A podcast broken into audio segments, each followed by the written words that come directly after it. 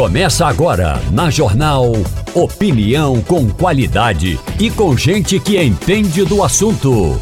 Com Igor Maciel, Eliane Cantanhede, Romualdo de Souza e os jornalistas do Jornal do Comércio, deixando você bem informado. Passando a Limpo.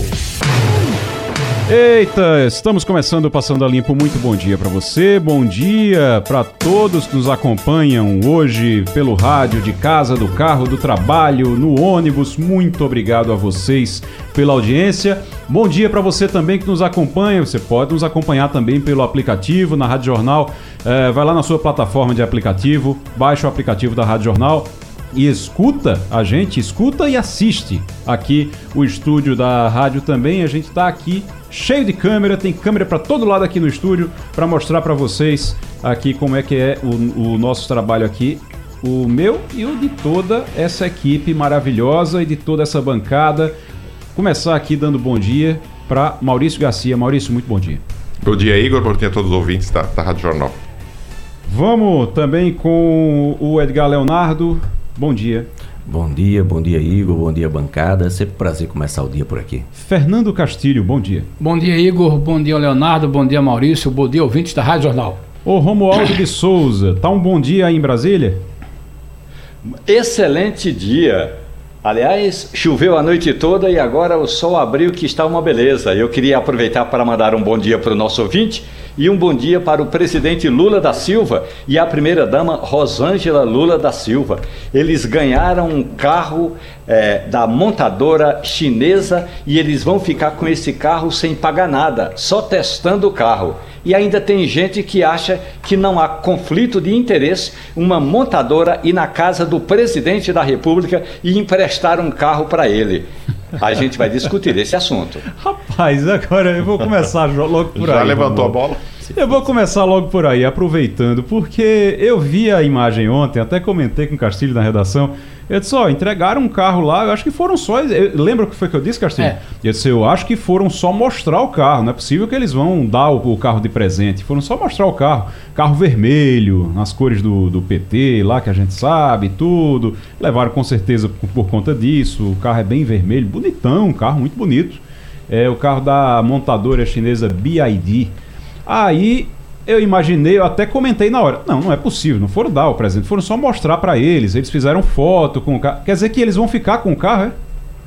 É, segundo o acerto, o carro exclusivamente é para conhecimento do produto e o presidente e a primeira-dama vão ficar com esse veículo até janeiro de 2025.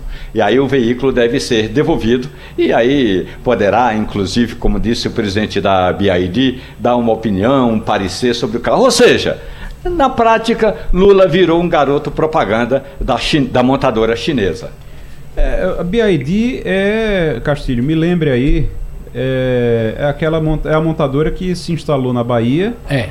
Está se instalando na Bahia. É. é. hoje a maior vendedora de carros elétricos do mundo, lembrando que a BID não vem do complexo industrial de carro a combustão. A BID originalmente é uma empresa que produzia bateria que entrou no mercado automotivo, como a gente costuma dizer. Pegou uma bateria de lítio, botou quatro rodas, botou uma carroceria e virou uma montadora Isso de automóvel. Ontem, né? Isto praticamente há ontem. Três anos, né? Ela, então, fabrica, ela fabricava bateria. É, a, a origem da BID é de uma, monta, uma empresa de baterias. Ela fabrica baterias de todos os tipos, é inclusive como bateria é de como lítio. se a nossa Moura, Moura aqui de repente criasse uma bateria, repente criasse um carro. Coloca quatro Exatamente, rodas ao redor é, da bateria. Exatamente. Um, então uma... a cultura da BID, é. a, a BID tem menos de 10 anos. Ela, ela é, no setor automotivo, menos de 10. Então ela criou essa cultura. Agora, é uma empresa como os chineses são extremamente agressivo, eles vão entrar no Brasil. É, é, essa decisão do governo de botar 10% a mais dos carros elétricos não vai servir de nada, porque eles vão baixar o preço do carro deles, vão vender muito, porque a margem é muito interessante. E esse, esse gesto é um gesto de promoção. Lembrando que a BID já é uma das patrocinadoras do Carnaval da Bahia, muito forte. É uma patrocinadora de uma série de eventos de futebol, de coisas, vai entrar muito forte. É, o pessoal está dizendo que a, a BID vai rivalizar com as bets. As, as empresas de aposta. Patrocinando. É, então todos os, os, os, fabricantes tradicionais de veículos, cerveja, vão ficar para trás. Mas esse caso, especificamente do presidente, faz parte de uma campanha de marketing dela. Agora, o problema é que as coisas ficam tão assintosas que choca o contribuinte e choca a pessoa. Porque, veja bem, se a BID chegasse lá e disse assim, nós estamos aqui entregando um carro preto que vai ser usado pela presidência da República, né, com deslocamento, é, é uma coisa você até poder dizer, o presidente vai usar um carro chinês, uma coisa tudo. Não. O presidente é não vai abandonar a mão dos carros blindados, dos personaliza carros. Personaliza demais, né? isso. É. E outra coisa, alguém vai ver o presidente Lula da Silva dirigindo aquele carro? Imagina se alguém tira essa foto. Alguém vê se a, a primeira dama é, é, Janja aparecer em qualquer lugar dirigindo aquele carro. Isso é uma merchandising que não tem preço. Você está entendendo? Agora, acontece, é coisa no Brasil. Um negócio assim em qualquer país sério, né, ou pelo menos país que tem outra cultura democrática, é inimaginável. Mas no Brasil é visto como um, um jeito de merchandising.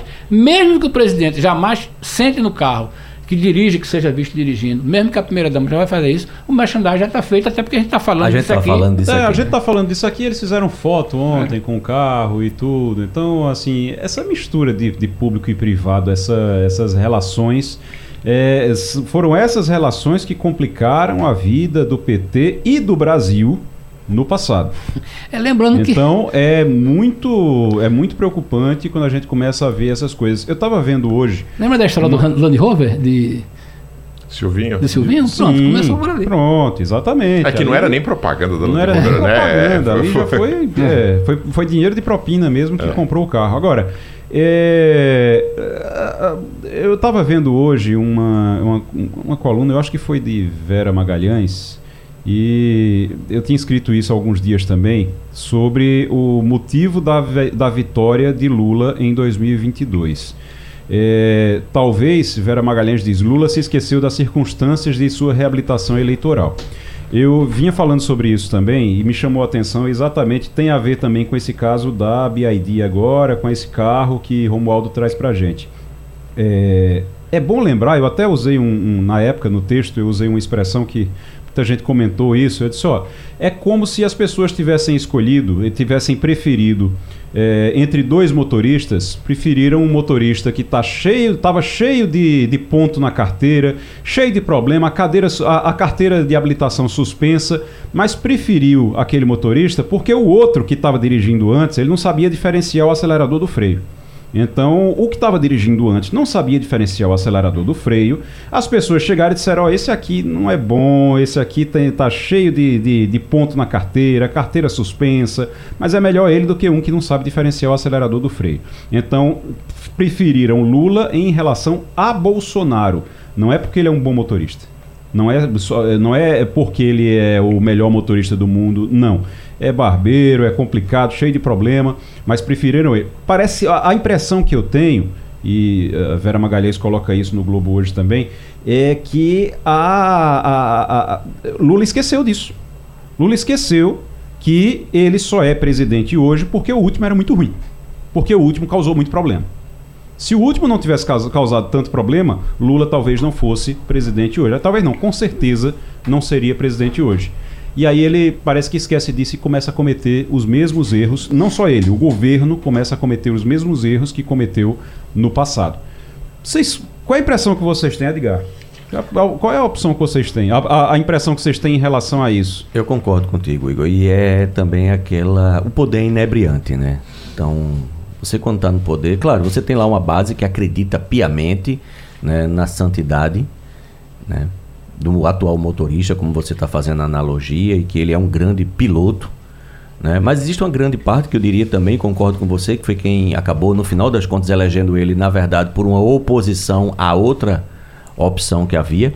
Mas o poder é inebriante. O poder é inebriante e o entorno acaba fazendo com que a, as pessoas que se mantêm no entorno de quem detém o poder sejam pessoas que dizem exatamente o que a pessoa quer e criam um, um, um ambiente de reforço né, daquelas ideias. E aí quem está no poder acaba, isso aconteceu no, com o motorista anterior, para continuar uhum. na sua analogia, de que cada vez mais acreditava que podia fazer qualquer coisa, né? e a gente está vendo o resultado, inclusive, aí com as questões da ABIN, etc., aparecendo que pode fazer qualquer coisa, porque a sociedade não vai questionar, porque tudo é engraçado. Essa questão do, do, do, do carro da BID, que, como bem Castilho colocou, a gente está aqui fazendo propaganda já há pelo menos cinco minutos, gratuitamente para esse fabricante. E efetivamente a gente sabe que provavelmente eu não, não sei o currículo da primeira dama, mas eu não sei que ela tenha as competências técnicas necessárias para opinar sobre veículo.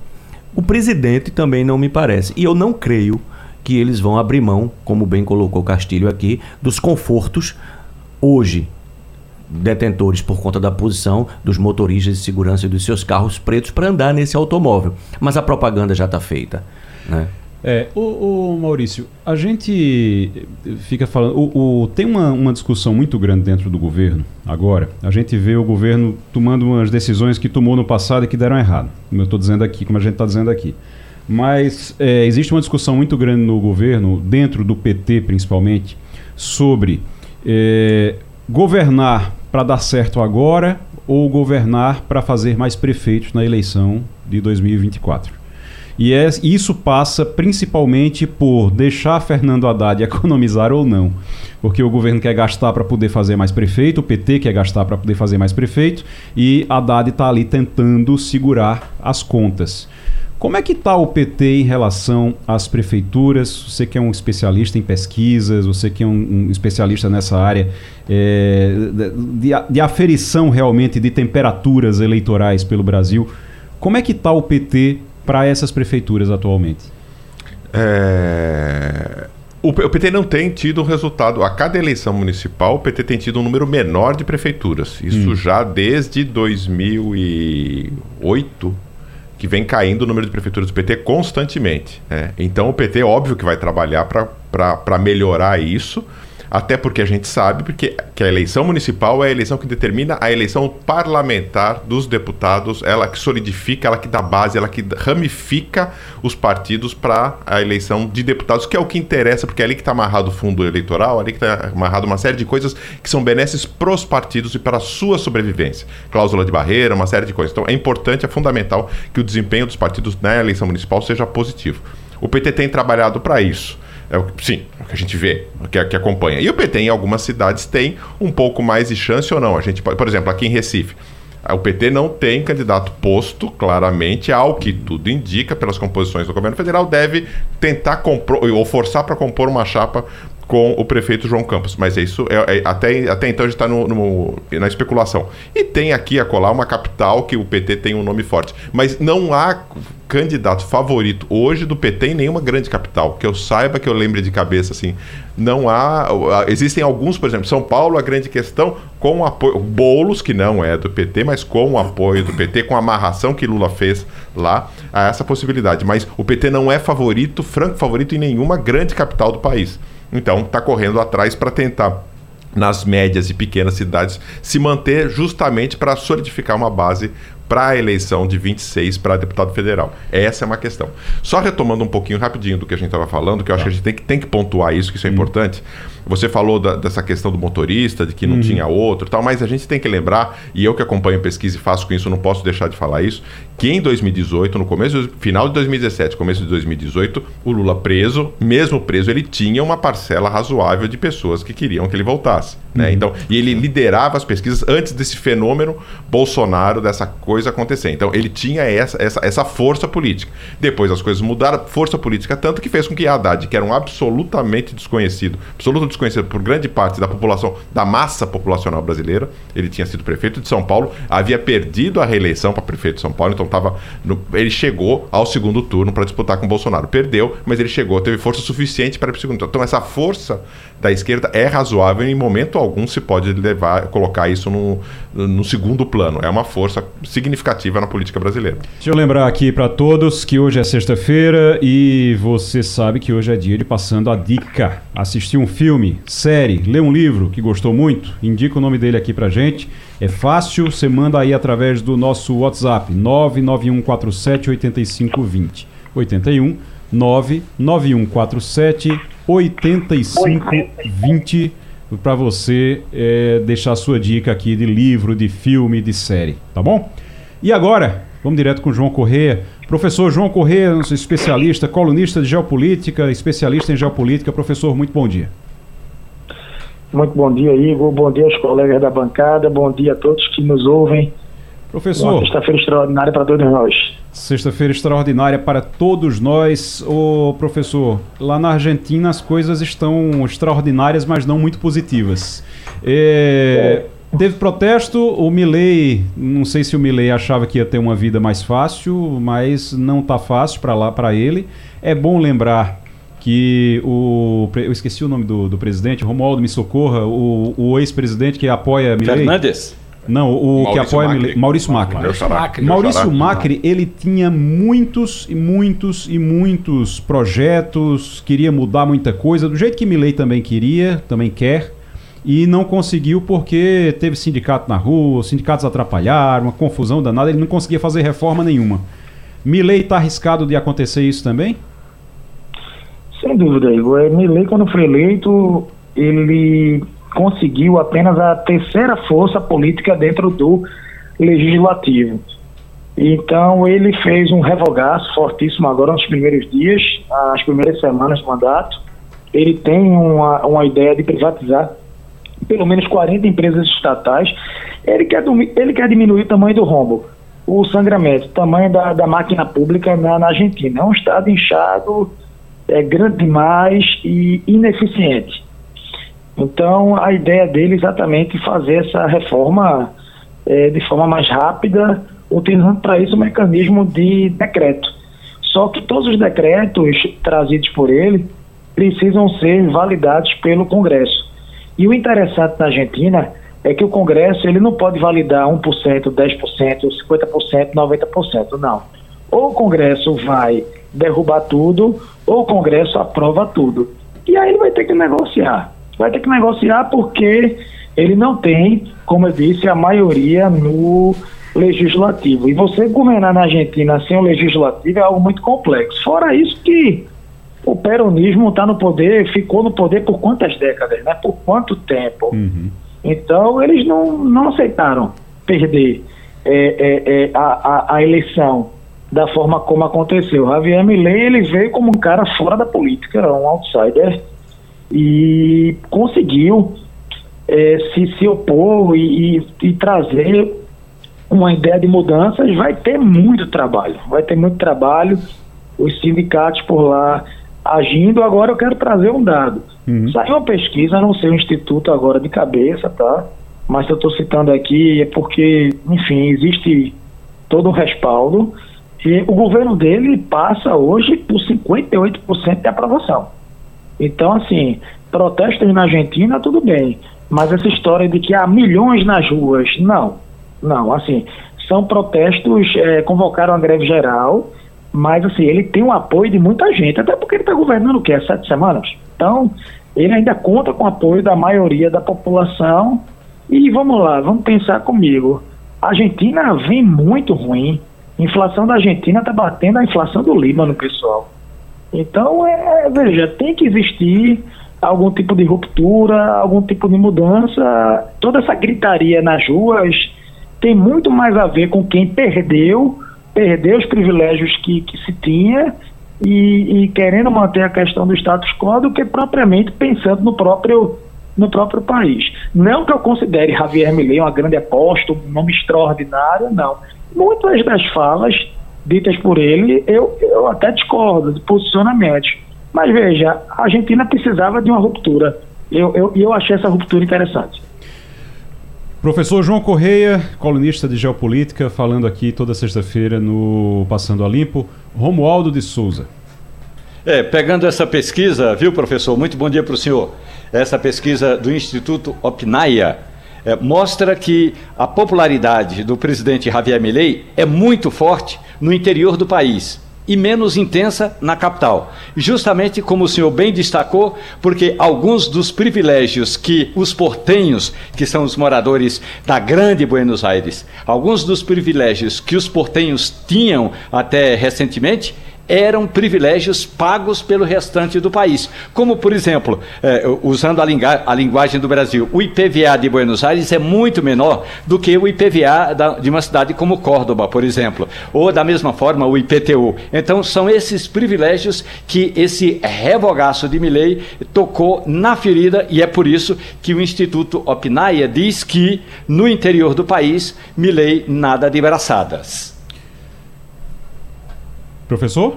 Vou te dizer que é, é exatamente essa, é, é, essa, essa a ideia. De, em Buenos Aires, inclusive, se você pegar o recorte, eu não tenho um recorte agora na minha frente, mas se um de vocês conseguir abrir, é, durante a, no, no contexto da votação, você percebe que o peronismo tem em Buenos Aires ainda uma resistência é, é forte, significativa, enquanto no interior você tem o agro, o agronegócio na Argentina, a produção do trigo, a questão da exportação da carne.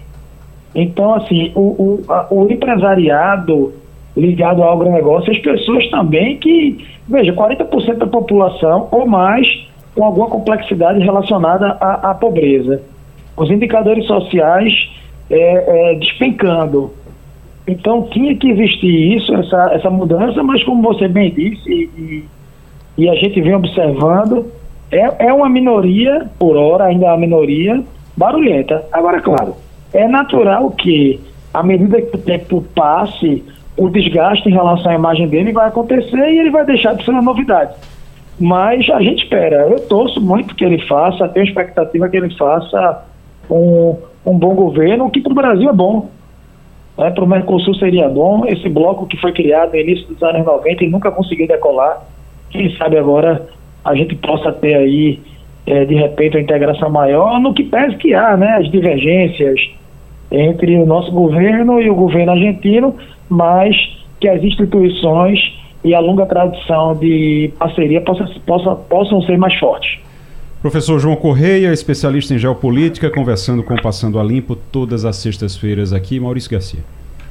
João, bom dia, tudo bem? É, eu tava, a gente está tá uh, fazendo aqui na, no estúdio e passou na televisão nesse exato momento uma, uma, uma reunião, uma, uma, uma reunião um, sobre a, a, questão da Guiana com a Venezuela, dizendo que os dois países, depois de uma reunião no Brasil, onde o Brasil intermediou isso, eh, prometem que não haverá conflitos, vão evitar conflitos daqui para frente. Não... Então, aquele nosso medo de que a guerra viesse aqui para a América do Sul, que pudesse ter um conflito aqui e que nos envolvesse, que causasse uma série de problemas, parece está pelo menos descartada pelo que está acontecendo. Isso é fruto da diplomacia brasileira? Ela conseguiu, de fato, botar panos quentes e, e, fazer com que a Venezuela, Maduro se segurasse no canto dele e que a Guiana conseguisse seguir a vida do jeito que está? Como é que está essa, questão especificamente entre os dois países? Maurício, muito bom dia, meu amigo. Veja, a, o Brasil tem peso. O Brasil tem peso na América Latina, na maior economia e, para além disso, o Brasil é uma referência na região. Isso é fato independente de quem esteja no, no poder. E o Itamaraty tem uma longa história, tem muita gente competente lá dentro, é fato, tá? E nesse, nessa questão de diplomacia, multilateralismo e, e negociações. Eu, sinceramente, vou dizer a vocês, eu não, eu, eu, não acredito, não acreditava, continuo sem acreditar no conflito de grandes proporções é, da Gana com, com a Venezuela. Eu penso que o Maduro ele está querendo criar aquela tese da, de tirar o foco dos verdadeiros problemas que a Argentina tem, as problemáticas sociais, contexto da violência, a moeda que virou pó, inflação aí galopante, para chamar a atenção de outras problemáticas, como exemplo a questão dos Estados Unidos, é, a questão dos embargos, das perseguições e, e tudo mais o Brasil ter, ter, ter feito, o Brasil ter intermediado, o Brasil ter feito essa, re, essa reunião em Brasília, eu considerei positivo demais, tá? Considerei positivo demais porque a gente evita um vácuo, um vazio é, que possa ser ocupado por, por um outro país. E a bem da verdade é o que digo, o Nicolás Maduro é um ditador, tá? É, a Venezuela vive uma problemática significativa, mas quer ou não, ele parece ter respeito ao governo federal, a, ao nosso governo. Então, nesse aspecto, pelo menos, é, o Brasil acaba tendo um peso nos dias de hoje maior e uma interlocução com a, com a Venezuela nesse aspecto. Professor João Correia, professor, é, falando aqui de Argentina, falando agora de, dessa impossibilidade ou possibilidade de guerra lá na Guiana é, com a Venezuela, mas tem uma guerra também é, que está na Síria, que é, é, a, a Síria está preocupando realmente e preocupando pela possibilidade de uma guerra de maiores proporções no mundo. E a gente pode falar sobre isso também, Edgar? É, a gente tem aí uma preocupação porque a gente tinha uma frente na Europa com a invasão do território ucraniano pela Rússia, né, que trouxe uma série de, de tensões para a, a, geopolítica e para a economia internacional. Depois, com a também invasão do território israelense pelo Hamas especificamente, mas isso acabou gerando um, um, uma operação que, é, que seria natural de se esperar, e também pela estratégia do próprio Hamas de, de, de utilizar escudos humanos, mas acabou se tornando de fato uma carnificina. Mas o fato é que a gente também ainda tem lá 130 reféns e a gente tem uma parcela da população de Israel que critica muito as ações é, é, é, como ineficazes, embora a gente tenha um resultado aí de muitas mortes e sofrimento, e a gente começa a ter também no Oriente Médio como um todo uma série de outras atividades. Como é que a gente vê essa turbulência agora, essa escalada da violência aí, talvez globalmente até? Olha, eu, eu tenho observado o espaço aéreo da Síria e ele é didático, ele é pedagógico, ele nos ensina algumas coisas. Eu uso um aplicativo chamado Flight Radar 24. Quem quiser acessar em casa pelo celular, pelo computador, experiência melhor, coloca na televisão, enfim, não é pago. Tem a versão que é paga também, que não é cara. Aí tem algumas funções. O que é que eu notei? A Rússia apoiou Bashar al-Assad, que é o ditador da Síria. Esse cara só não foi derrubado pela Primavera Árabe pelos protestos porque Vladimir Putin disse: olha, eu vou te apoiar. Moscou tem método apoiou Bashar al-Assad para ter um pé no Oriente Médio. Eu vou te proteger, ninguém vai te derrubar, o Estado Islâmico não vai conseguir te derrubar, a Primavera Árabe também não. Eu vou te dar armas, eu vou te dar poder. Agora eu quero contrapartida. Eu quero colocar uma base militar da Rússia na Síria, na beira-mar do Mediterrâneo, numa zona portuária chamada Porto de Tartus. É importante lembrar que do outro lado, vai nadando, nadando, nadando, ou de barco, você chega no Chipre.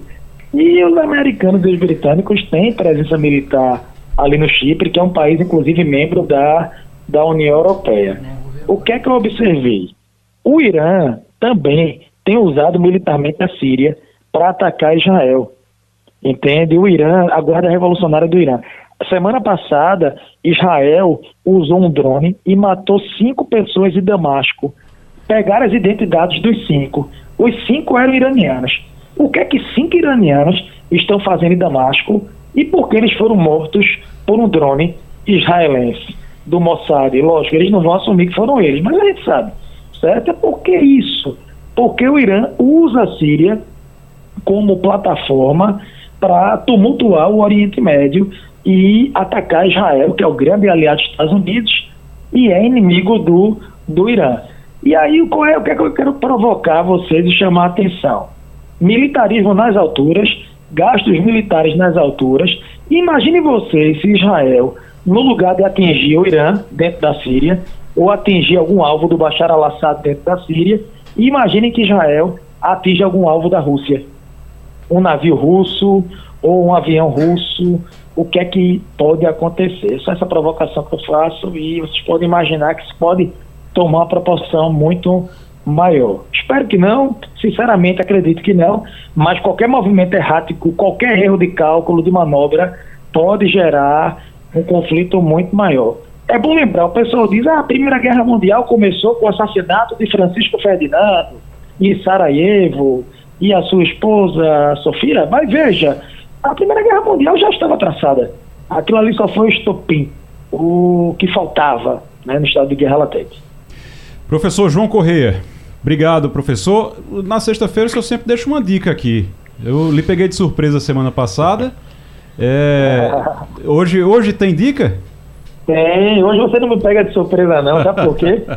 Eu vou dar a dica da dica, viu, Igor? É, Rui Bezerra, um amigo nosso, hum. ele tem feito, ele gosta de, de geopolítica e a gente conversa bastante.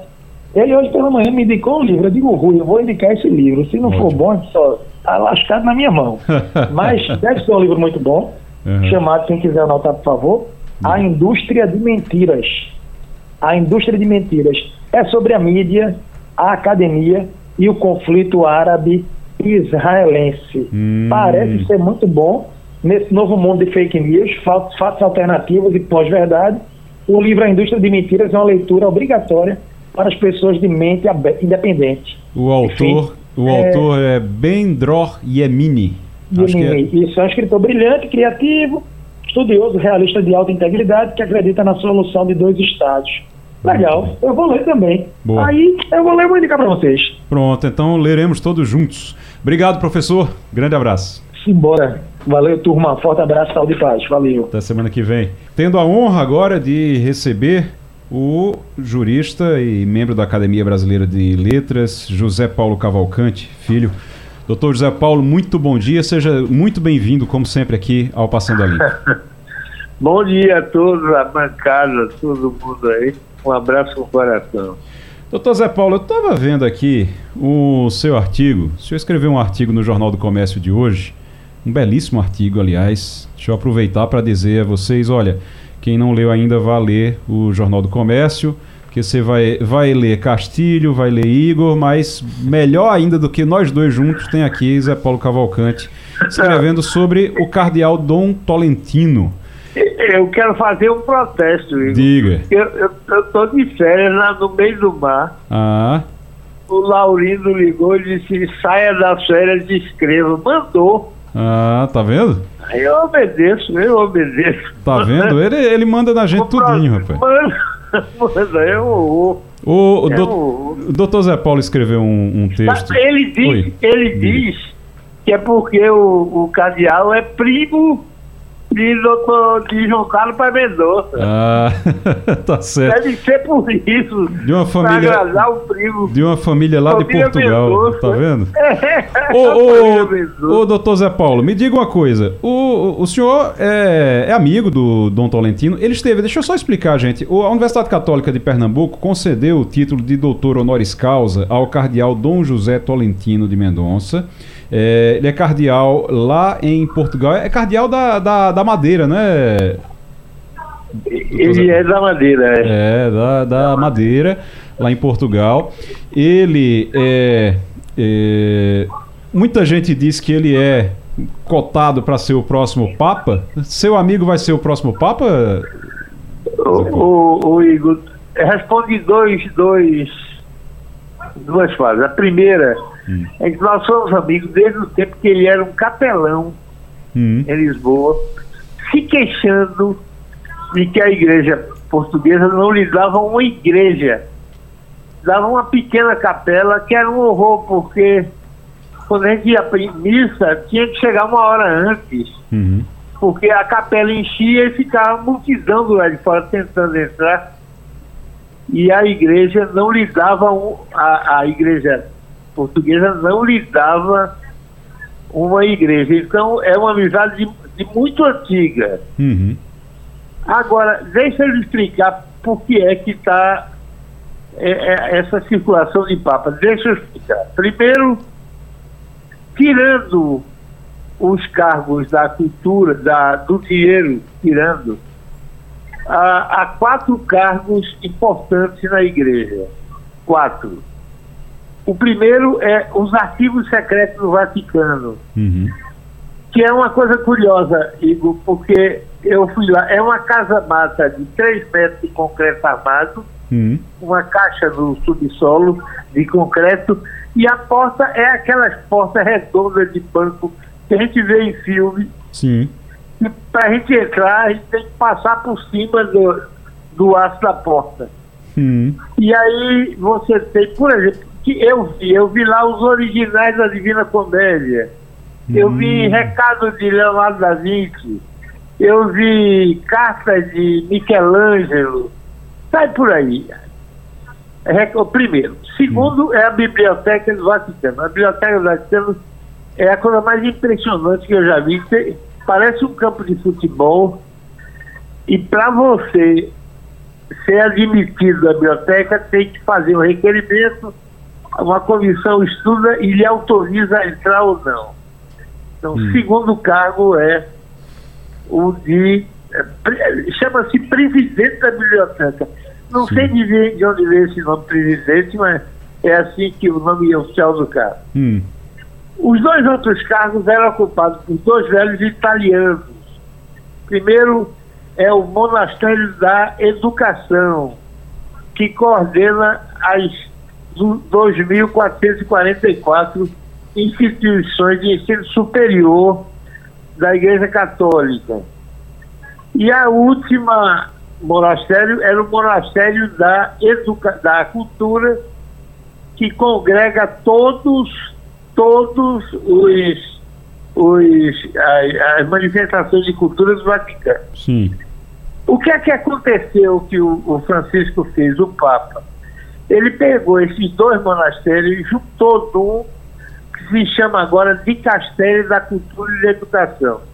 Então passaram a ser três cargos importantes: o de Castelo, a biblioteca e o arquivo. Certo. E ele escolheu uma pessoa só para ser presidente dos três. Hum. Então, o normal é que você escolhesse vários para alargar a sua base de apoio. Mas não, ele escolheu o Cardeal Tolentino para ser, para cuidar das três áreas mais importantes da igreja, fora, da, fora a, a- a do dinheiro. Hum. Três áreas. Como se estivesse sinalizando uma preferência. Entendi. O que não é prova de nada. Agora, segunda parte da questão. Hum. Como é que funciona o colégio cardinalista, o colégio dos cardeais? Você só vota até 79 anos. Quando é, quando você faz 80, você vira um aposentado, continua usando o cargo de cardeal, mas não pode mais frequentar o colégio, portanto não pode escolher o Papa. Uhum. O que é que aconteceu? As pessoas vão, os, os cardeais vão envelhecendo, vão se aposentando e o Papa vai vão nomeando novos nomes em substituição aos velhinhos. Sim. É claro que você não bota só amigos seus. Vai ter que acomodar politicamente aqui ou ali. Mas você bota basicamente os que pensam como você. Uhum. A última vez que a gente fez a conta, que foi em 19, o Papa Francisco já tinha renovado 93% do colégio. Agora, cinco anos depois, com certeza, ou já renovou 100% ou 99%. Uhum. Pelo menos 99%. Entendi. Então você tem um colégio feito à imagem e semelhança do Papa, que na outra linha sinaliza qual é o seu preferido. Isso não é garantia de nada. Claro. Você Mas pelo menos, mas pelo menos dá um Mas que indicativo. Quer da- dizer, um Uhum. colégio de quem pensa como Francisco, como é que recebe a indicação de Francisco de, de que Francisco tem um preferido? Uhum.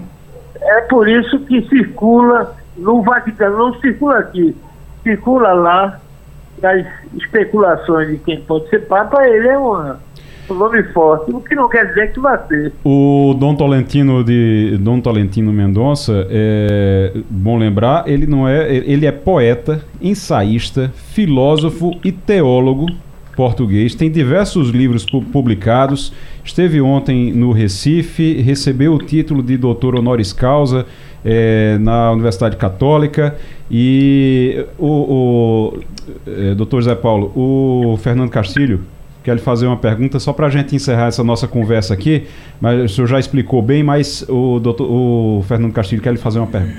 Bom dia, doutor Zé Paulo. É, uma das coisas que chama a atenção na obra de Dom Tolentino é o seu cuidado, não só com livros, né? Ele é um homem de livros, mas as coisas que ele fala, por exemplo, como ética, né? Parte dos temas que ele tem falado é muito nessa questão da ética.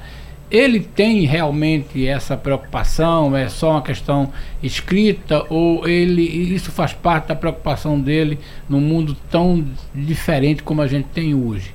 Como é que o senhor analisa essa O- preocupação dele com o tema ética? Ô Castilho, primeiro, dando números a.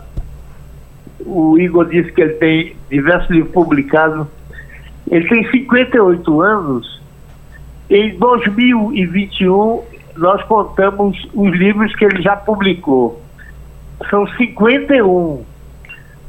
Eu perguntei a ele ontem no jantar quantos livros eram hoje, e três anos depois, ele disse que não sabia. Então, hum. com certeza, muito mais do que 51. Já ganhou todos os prêmios literários de Portugal. Acaba de ganhar o prêmio Camões. Uhum. Então é um, um, um, autor um autor reputado. Agora, eu queria dizer qual é a coisa que mais me impressiona com ele. Diga. Atenção, eu não acredito em Deus nem nada disso, em céu de é, está falando um ateu aqui. A coisa que mais me. Quem acredita é Maria Letícia. Hum. ela, ela, acha. E ele, ele é o esperto, por exemplo. Quando ele me perguntou uma vez, você acredita em Deus? Ele não sou, me desculpa, eu acredito é no destino. Aí ele riu e disse, não está explicado. O senhor acredita em Deus com o nome trocado.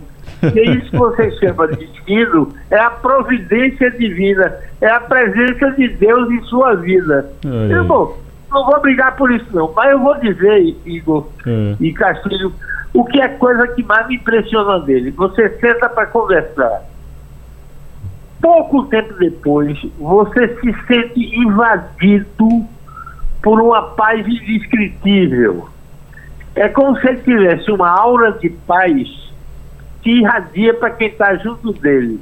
Hum. Agora, se eu fosse um católico, você podia dizer que quem está falando é alguém que não acredita em nada disso. Então, o que é que faz com que uma pessoa tenha esse dom ou essa aura? Eu não, não sei explicar esse karma, eu não sei explicar. Eu só sei que depois de algum tempo conversando com ele, você se sente muito bem, porque você se sente em paz. Muito pai, bem. Aí, por isso que eu disse aí, a primeira vez que a gente se encontrou, ele era capelão. Eu disse, Tolentino, tu vai acabar sendo papa, por causa dessa paz, dessa aura. Ele disse, é, Paulo, não tenho nenhuma igreja para rezar. Eu tenho que ser bispo, arcebispo, cardeal. Chance zero. Então vai. Eu disse que ele ia ser, disse a ele que ele seria, não é por nada disso, por causa nenhum, é por causa dessa aura que eu nunca vi ninguém, viu, viu, hum, digo, sim. meus amigos aí, mas eu nunca vi ninguém. Como é que se explica que alguém consiga irradiar paz a quem está junto? É um mistério que eu vou esperar que alguém algum dia me explique. Deve ser, deve ser o destino, que é, é o, o, o, como, como o senhor chama Deus, doutor Zé Paulo. É a providência divina, vai ver que é. é. Doutor Zé Paulo Cavalcante, quero lhe agradecer pela participação aqui no Passando a Limpo. Volte sempre e volte lá para aproveitar a sua, a, a sua praia, que sua praia é muito bonita, viu? Abraço grande. Abraço. Até. Deixa eu lembrar para você que hoje é sexta-feira e você sabe que hoje é dia de Passando a Dica. Assistir um filme, série, ler um livro que gostou muito, indica o nome dele aqui. A gente já estava no intervalo aqui discutindo livros para indicar. Eu vou logo dizer que falamos de Dom Tolentino, eu vou indicar um, li um livro de Dom Tolentino aqui, tá certo? Na, já no final do, do, do programa, no Passando a Dica. Mas. Uh, até Mônica Carvalho estava aqui dizendo que vai indicar hoje, uma, vai, vai, trazer uma dica para a gente hoje também. Viu? É, Castilho também já está com a dica dele pronta, Romualdo. E já estamos na linha com Eliane Cantanhede. Eliane, muito bom dia para você. Bom dia, Igor, colegas, ouvintes. Eliane, é, a gente está aqui é, acompanhando esse caso da ABIN, a ABIN tem história que a ABIN monitorou promotora do caso Marielle. A ABIN, isso no governo de Jair Bolsonaro, a ABIN monitorou ministros do Supremo. É mais uma ponta da armação de um golpe de Estado do governo Bolsonaro no governo Bolsonaro que choca a gente agora, né? Vai, vai continuar quanto tempo ainda a gente se chocando com essas descobertas, hein? Pois é, né, Igor? Você acertou em cheio, porque é, isso é mais uma ponta da articulação de um golpe de Estado durante o governo Jair Bolsonaro. Então, se a gente olha o Bolsonaro, uh, rachou as Forças Armadas, se infiltrou nas Forças Armadas, nas polícias, armou a população civil e estava monitorando os adversários políticos dele ou quem ele temia uh, nos poderes. Essa história deles terem incluído a promotora, que deu uma guinada certeira no caso Marielle, é muito esquisito, está dando muito para uh, o que falar, porque para que isso, né? Por quê? Né, é, exatamente essa promotora. Mas o fato é o seguinte: o Jair Bolsonaro, que dizia que tinha um serviço nacional né, de inteligência particular, né, ele estava usando a ABIN, Agência Brasileira de Inteligência, uh, para monitorar os adversários dele, ministros do Supremo, promotores, dizem que, inclusive jornalistas. Então, uh, é óbvio que isso era parte do golpe. E aí tem dois, duas histórias importantes para eu contar dentro desse contexto.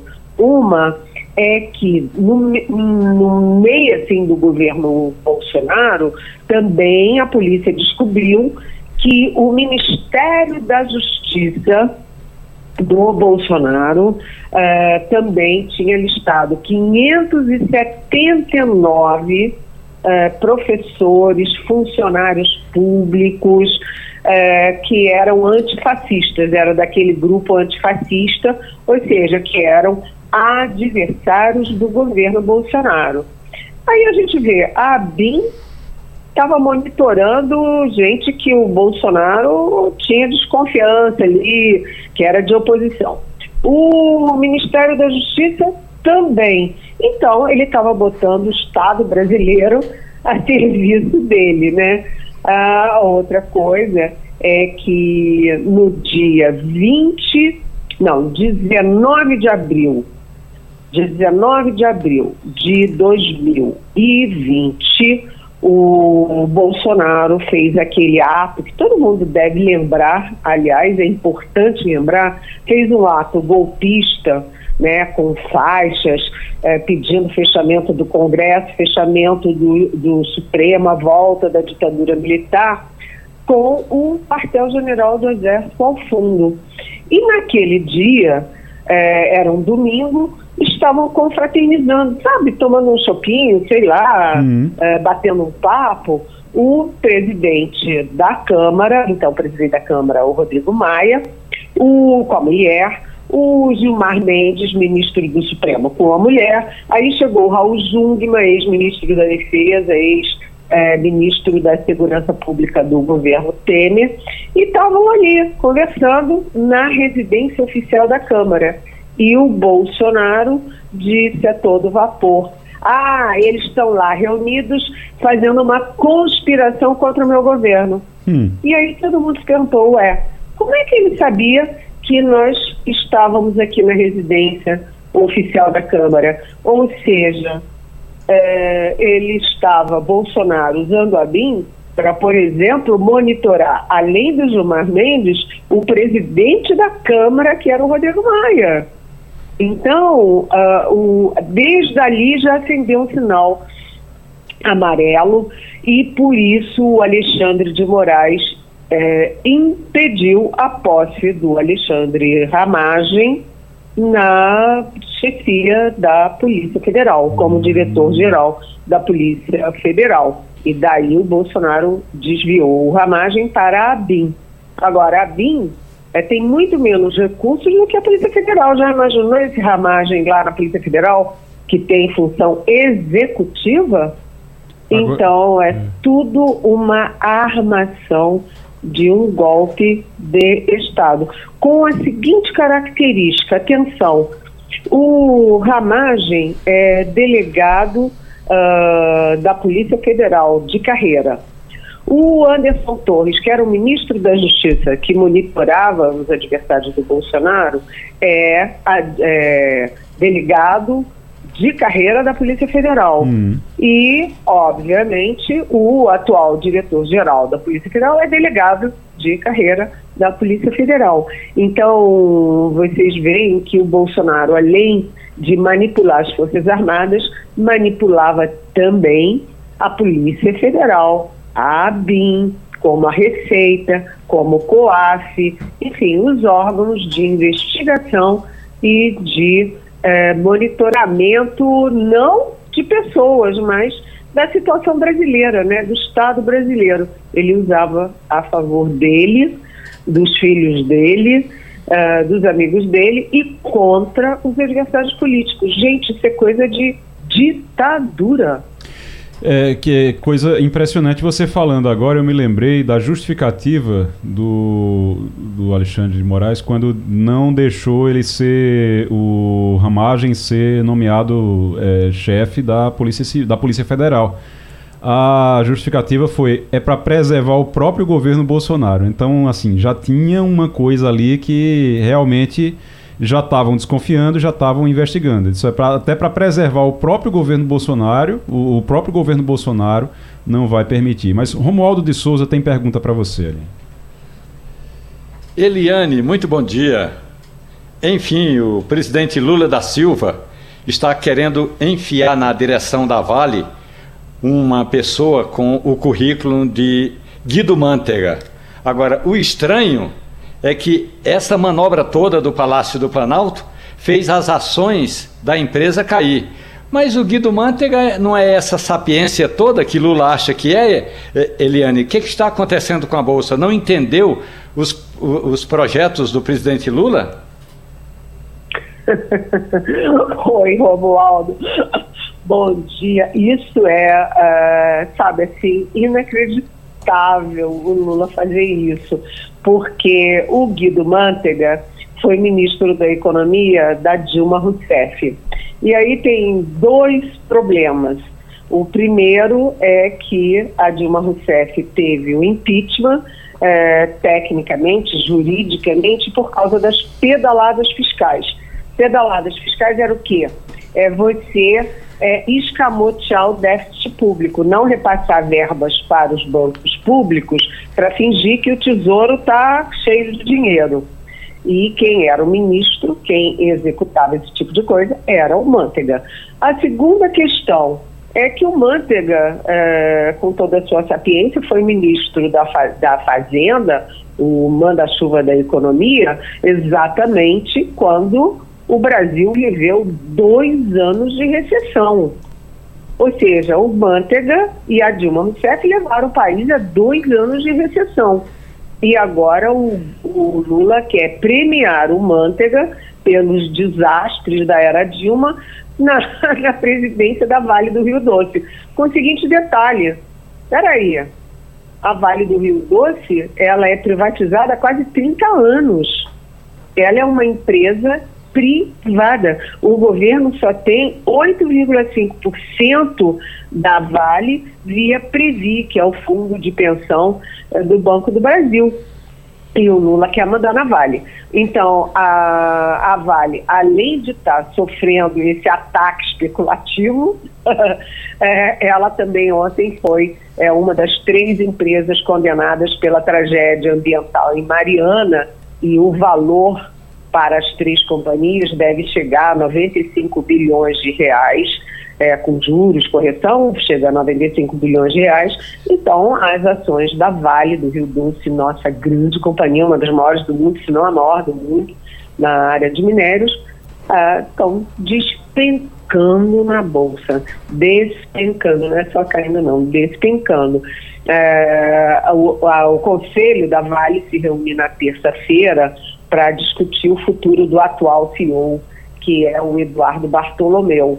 E na véspera, o Lula se reúne com o ministro da, das Minas e Energia, o Alexandre, terceiro Alexandre que a gente fala hoje, o Alexandre Silveira, e com o chefe da Casa Civil, Rui Costa, para apressar aí uh, uma forma de enfiar o Guido Mantega goela abaixo da Vale. Isso é muito ruim para a Vale, para o país e para o governo Lula. Eliane Cantanhede na Rádio Jornal, aqui no Passando a Limpo. Maurício Garcia. Bom dia, Eliane. Uh, a gente está discutindo aqui coisas do, do, executivo, mas a gente há uma expectativa grande para a retomada da, dos trabalhos do Congresso, né? E esse o, e vai reabrir o Congresso. A gente não sabe exatamente quando também, né? O que tudo indica, se for fazer as contas com dia útil, dia não útil e com Carnaval que a gente tem que que está aí próximo, gente, o Congresso só deve abrir por volta de fato para trabalhar só no dia 20 de fevereiro, o que também é, outro, é outra questão que a gente pode discutir aqui. Mas já vai reabrir com uma expectativa de veto, do, uh, de, de, de derrubada de veto do presidente Lula? Pois é, você sabe, Maurício, é, a gente está vendo essas confusões todas, né? Vale do Rio Doce, o Lula vetando 5,6 bilhões das emendas de comissões do Congresso, é, a, a, operação da Polícia Federal dentro da Câmara dos Deputados, porque o Ramagem é deputado federal, e não se ouve um pio do presidente da Câmara, Arthur Lira. Ele está recolhido. Mas aí eu vou contar aqui para vocês que ontem eu consegui conversar com Arthur Lira. Né, conversei, ele foi muito gentil e uh, eu posso garantir para vocês o seguinte: toda a tendência é de que o Congresso vai derrubar o veto do Lula.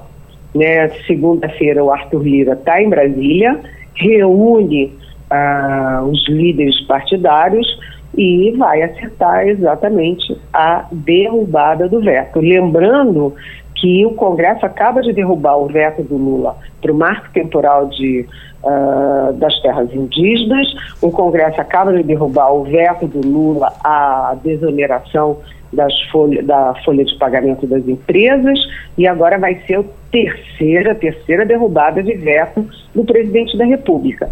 Ou seja, vem aí a volta do Congresso e todo mundo armado até os dentes, os três poderes: Congresso versus Judiciário, Congresso versus uh, Executivo, e a expectativa é sim de derrubada do veto do presidente. Agora, o Congresso chora de barriga cheia, né? Porque o Lula vetou 5,6 é, bilhões das emendas, mas mesmo assim, né, os congressistas levaram 47,5 bilhões das outras emendas e, inclusive, nesse bolo, 11 bi das próprias emendas de comissão.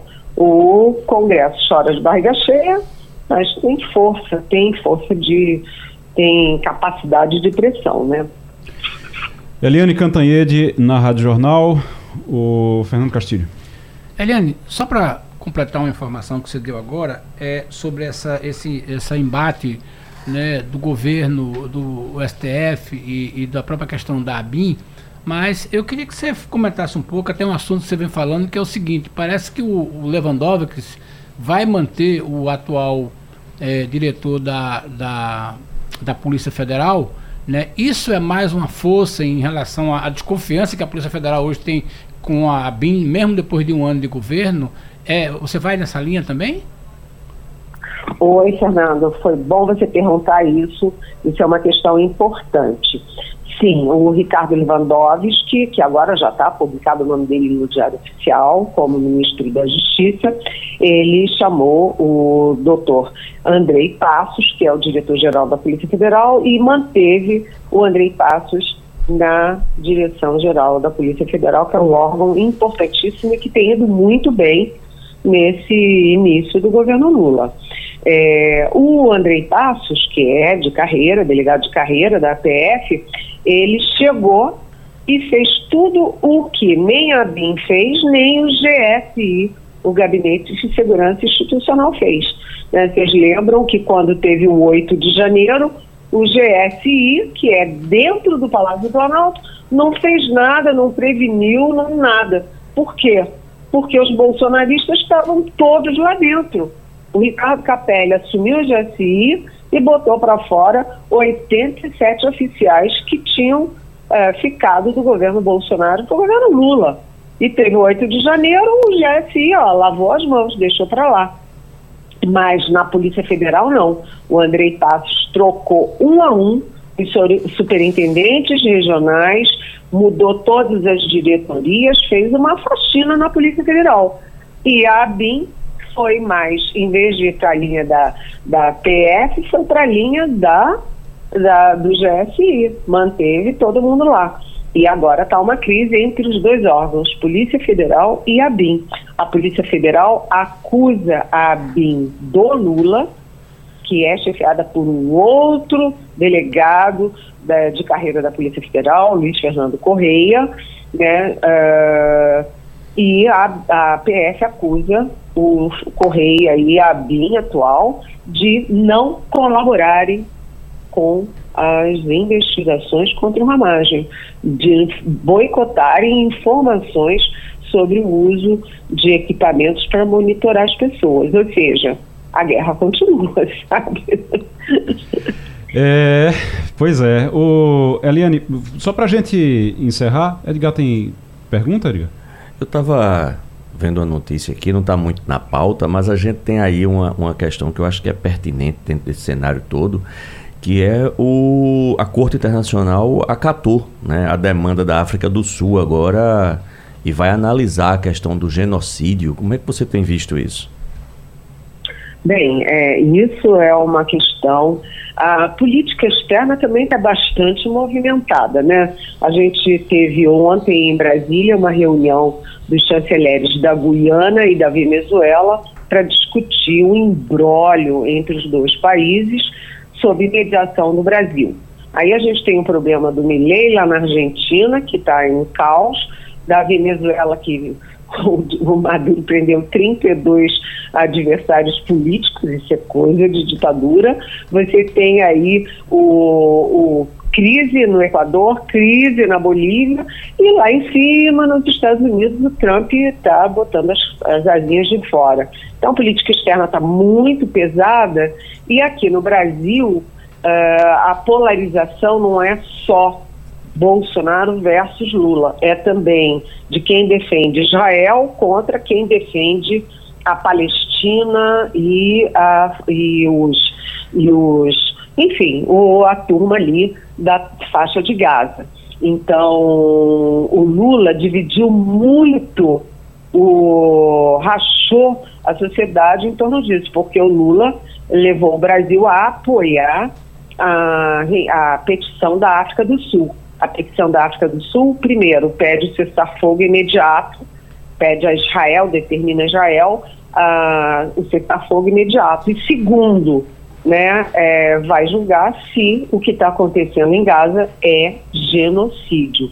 E o Lula apoiou essa petição da África do Sul. Então, a comunidade judaica está em pé de guerra contra o governo e contra essa posição. É mais uma frente da política externa e é complicada, porque é, traz a crise do Oriente Médio, é, a discussão se há antissemitismo ou não para dentro do Brasil, que é um país, é, pelo menos nisso, muito cordial, né, entre as religiões, entre as pessoas, enfim. E agora vamos ver, porque essa história, qualquer decisão da Corte de Justiça de Haia vai ter uma repercussão enorme dentro do Brasil. Eliane Cantanhede. Eliane, pra, só para se você você tem uma dica para deixar para gente nessa, nessa sexta-feira? Óbvio que tenho, Igor. Nosso passando a dica aqui, sempre contando com suas dicas também. Olha, eu tenho uma dica bem bacana, muito bacana, é, para todo mundo, mas eu acho que é principalmente para mulheres, que é um livro um livro de uma autora brasileira que está bombando. O livro se chama Tudo é Rio e é de uma autora brasileira. Ele é jornalista, mas está é, tá atuando na área de propaganda, publicidade, e ela se chama Carla Madeira. É um livro imperdível, um livro super bem escrito, super contundente e tem uma dose de generosidade, humanidade, muito feminina. Eu adorei o livro e recomendo. Tudo é hum, Rio. Muito bem, Tudo é Rio. Livro de Carla Madeira, livro de estreia dela, estou vendo já aqui. Livro de estreia de Carla Madeira. E hum, ótimos comentários, inclusive, aqui. Eu baixei agora para ver. Que eu vou separando aqui tudo, tudo isso para. Eu aproveito bem as dicas. Edgar estava dizendo aqui, viu, Eliane, que todas as dicas ele vai anotando e vai, colocar, vai, vai comprando o livro e vai guardando lá e vai lendo aos pouquinhos. Eu vou fazendo isso também. Eliane Cantanhede, muito obrigado. É, um beijão, bom fim de semana. E hoje eu separei um tempo mais para as nossas dicas aqui no final do programa, porque tem muita dica e a gente precisa. Primeiro eu vou passar, repassar aqui as que já foram feitas, tá certo?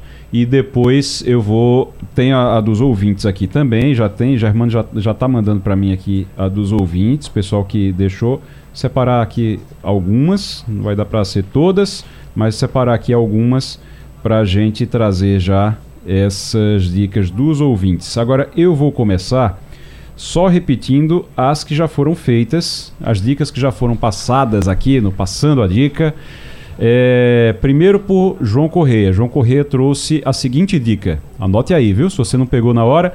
A indústria de mentiras, a mídia, a academia e o conflito árabe-israelense.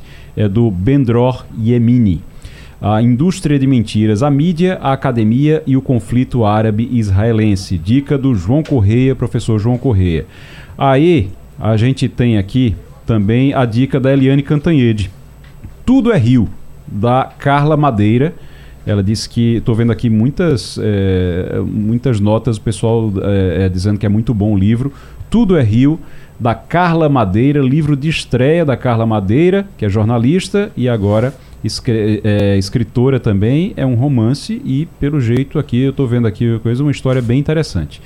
Ah, e tem também, eu disse que ia ser minha dica, na verdade é a dica do, do Dr. Zé Paulo Cavalcante, que mandou aqui para mim, eu disse que ia dar uma dica aqui do Dom Tolentino, algum livro dele, e disse qual seria o melhor livro. Aí eu perguntei aqui ao, ao Dr. Zé, Zé Paulo no, pelo WhatsApp, ele disse, me diga aí qual seria, porque eu separei um aqui. O que eu separei é exatamente o que ele indicou, então eu fui certeiro aqui. A leitura infinita, a Bíblia e a sua interpretação. A leitura infinita, a Bíblia e a sua interpretação. José Tolentino de Mendonça, Dom Tolentino, que esteve aqui ontem e recebeu o título de doutor honoris causa na Universidade Católica de Pernambuco. Então, a leitura infinita, a Bíblia e a sua interpretação. É a dica do doutor Zé Paulo e também a minha aqui do Dom, Tolentino, do Dom Tolentino, o livro do Dom Tolentino, que são muitos, são mais de 50, pelo que eu estou vendo aqui, tem mais de 50 livros. Mas vou começar agora com as. Vou continuar agora aqui com as dicas da bancada mas eu vou começar com a participação especial de Mônica Carvalho, diretora aqui do, da rádio e da TV Jornal, que está aqui conosco, veio trazer uma dica de um livro aqui, né, Mônica? Bom dia. Bom dia, bom dia a todos. Sim, vim trazer a dica de um livro porque é muito pertinente para o momento que a gente está vivendo. É, eu queria destacar aqui, acho que a gente já deu essa notícia ao longo do dia e vai repercutir ela também. Foi lançada ontem a cartilha é, que vai circular agora no Carnaval, foi lançado oficialmente ontem na OAB, durante o Prêmio Mulheres de Tejucupapo, que é sobre é, assédio sexual contra mulheres durante o Carnaval. Obviamente que não só durante o Carnaval, durante toda a vida. É uma cartilha que, que ensina e que coloca é, quais são as situações e que as mulheres muitas vezes nem percebem e que elas estão sendo vítimas de assédio. Essa é uma dica, está no portal da OAB, vai ser distribuída e vai estar em vários lugares. A gente vai repercutir bastante esse assunto. Essa é a primeira dica.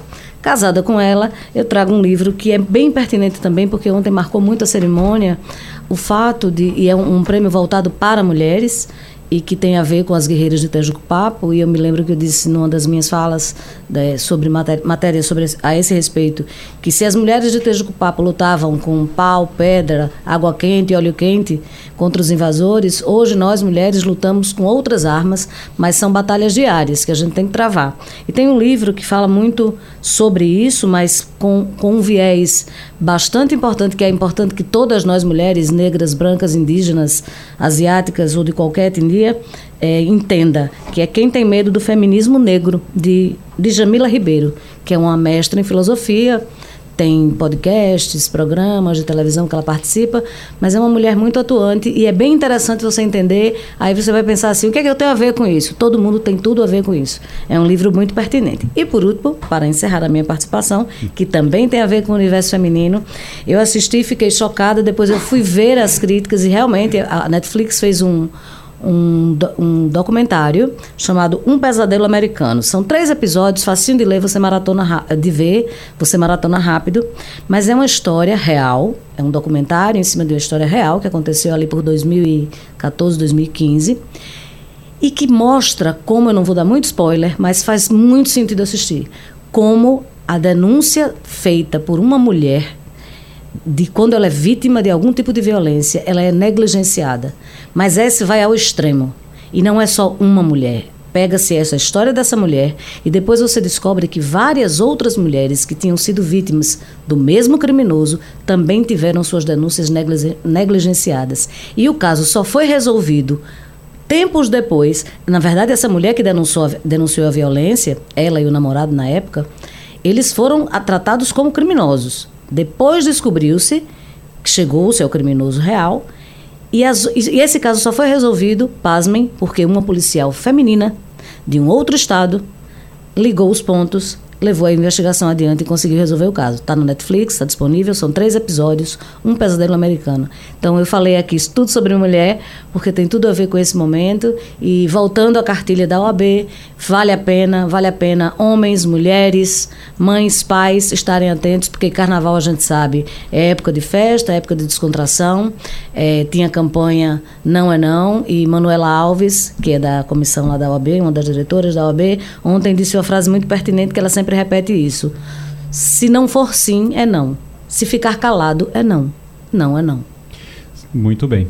E então, só trazendo aqui, quem tem medo do feminismo negro, livro da Jamila Ribeiro, e também o Pesadelo Americano. Um Pesadelo Americano. Um Pesadelo Americano. Está no Netflix. Que está no Netflix, documentário. É, são três episódios? Três episódios. Três episódios, um documentário, um Pesadelo Americano, história real que chocou os Estados Unidos.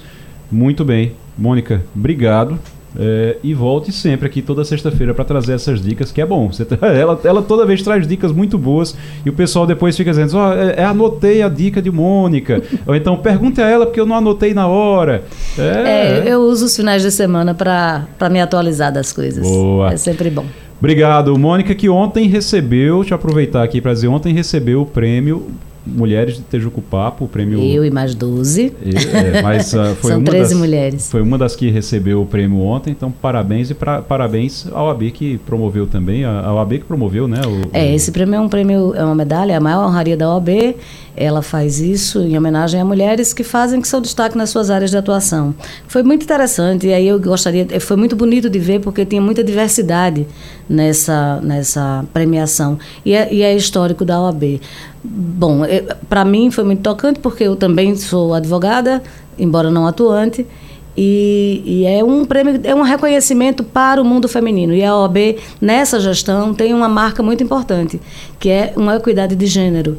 A gente tem uma vice-presidente, que é uma mulher, a gente tem a própria Manuela, que é uma das diretoras, e, e, a OAB tem sido cada vez mais diversa. Quer dizer, um órgão que muitas vezes foi considerado muito conservador, né? E foi ao longo dos anos, e foi ao longo do tempo, tem mudado, essa, tem virado essa chave, e foi bem interessante ver mulheres muito diversas. Estava lá a nossa governadora, primeira governadora do estado, é, só temos duas no Brasil, né? Ela e a do Rio Grande do Norte.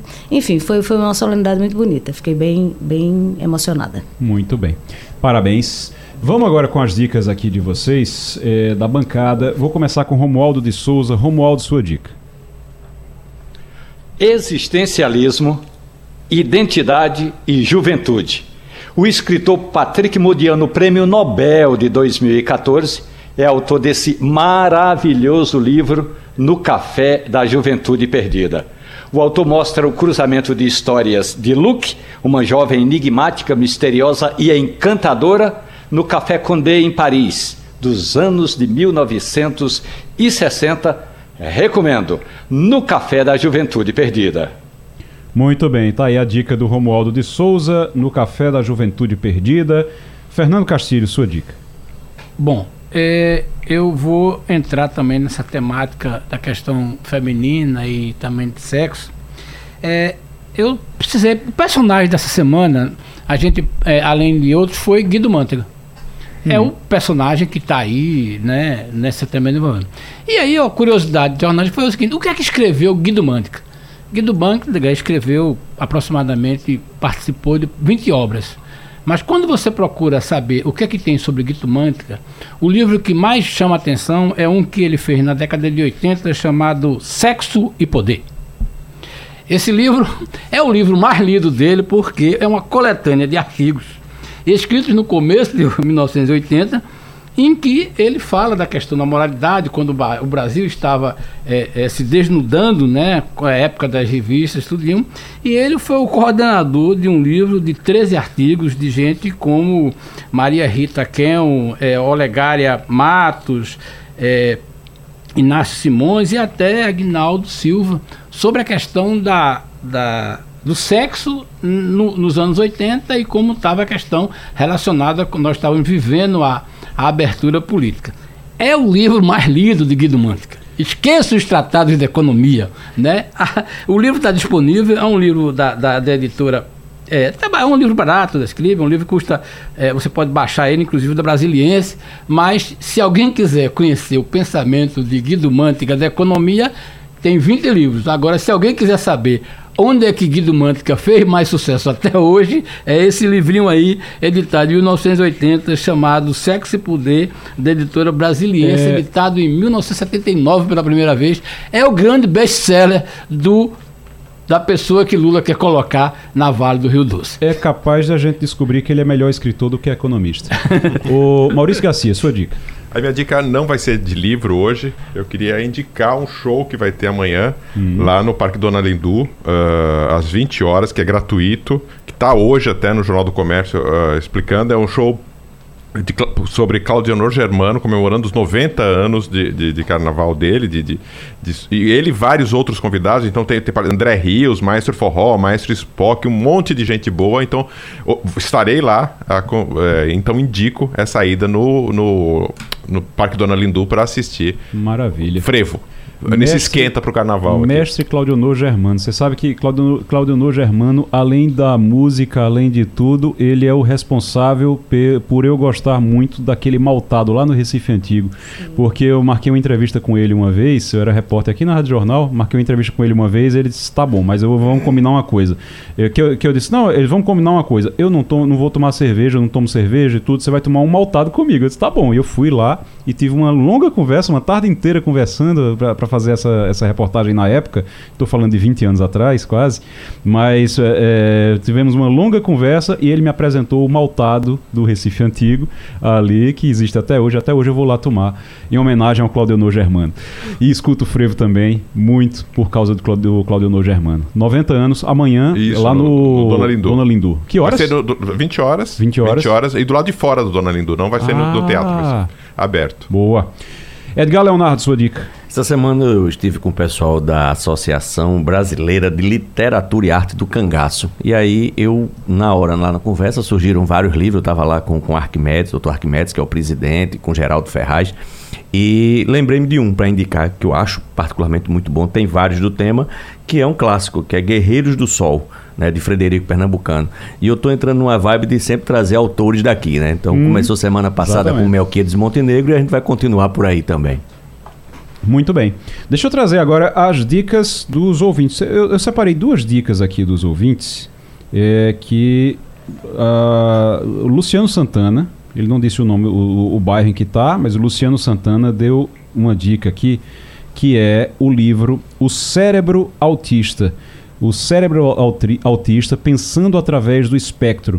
É um livro do Temple Grandin, acho que é assim que, que se pronuncia, Temple Grandin e Richard Panek, O Cérebro Autista Pensando Através do Espectro. E também o Jacob, acho que é Jacob, Robert, é, do Vasco da Gama, e ele deu uma dica aqui de uma série que eu estou assistindo, inclusive, muito boa também, que é Berlim, na Netflix. O Berlim, muito boa série também eu tô é, é uma, uma série que eu, ia, que eu ia indicar aqui também então tá aqui indicada o a Berlim Da- Tá lá na Netflix com a dica do Jacob Robert, do Vasco da Gama. Um grande abraço para vocês, obrigado pela participação. Gente, sexta-feira chegando. Romualdo, só quero lhe fazer uma última pergunta para a semana que vem. Ah, o Congresso, eh, o dia seria a sexta-feira na semana que vem. O Congresso volta semana que vem, não? Não, só vai voltar em 5 de fevereiro. Vão ganhar mais três dias de folga. Sexta, sábado e domingo, porque ninguém é de ferro depois de passar 37 dias, aliás, 47 dias de férias, tem que tirar mais três para completar os 50. É, pra quem tem toque é importante isso, né? Pra quem tem toque, os 47 não pode não, tem que completar os 50 pra poder voltar ao trabalho. Oh, meu Deus do céu. Desconta os três dias no final do mês, Romualdo. Você que cuida do contra-cheque aí, você desconta os três dias no final do mês. E mais uma informação agora, só pra gente encerrar. Voa Brasil, aquele plano de passagens aéreas a 200 reais, será lançado no dia 5 de fevereiro. Informação é essa e o programa será para aposentados e estudantes do ProUni. Vamos ver se agora vai. Passando a Limpo vai ficando por aqui. Gente, muito obrigado. Mônica, Maurício, Edgar, Fernando Castilho, Romualdo de Souza. Obrigado a todos vocês pela participação. Um grande abraço, um bom fim de semana. Até segunda-feira. A Rádio Jornal apresentou opinião com qualidade e com gente que entende do assunto. Passando a limpo.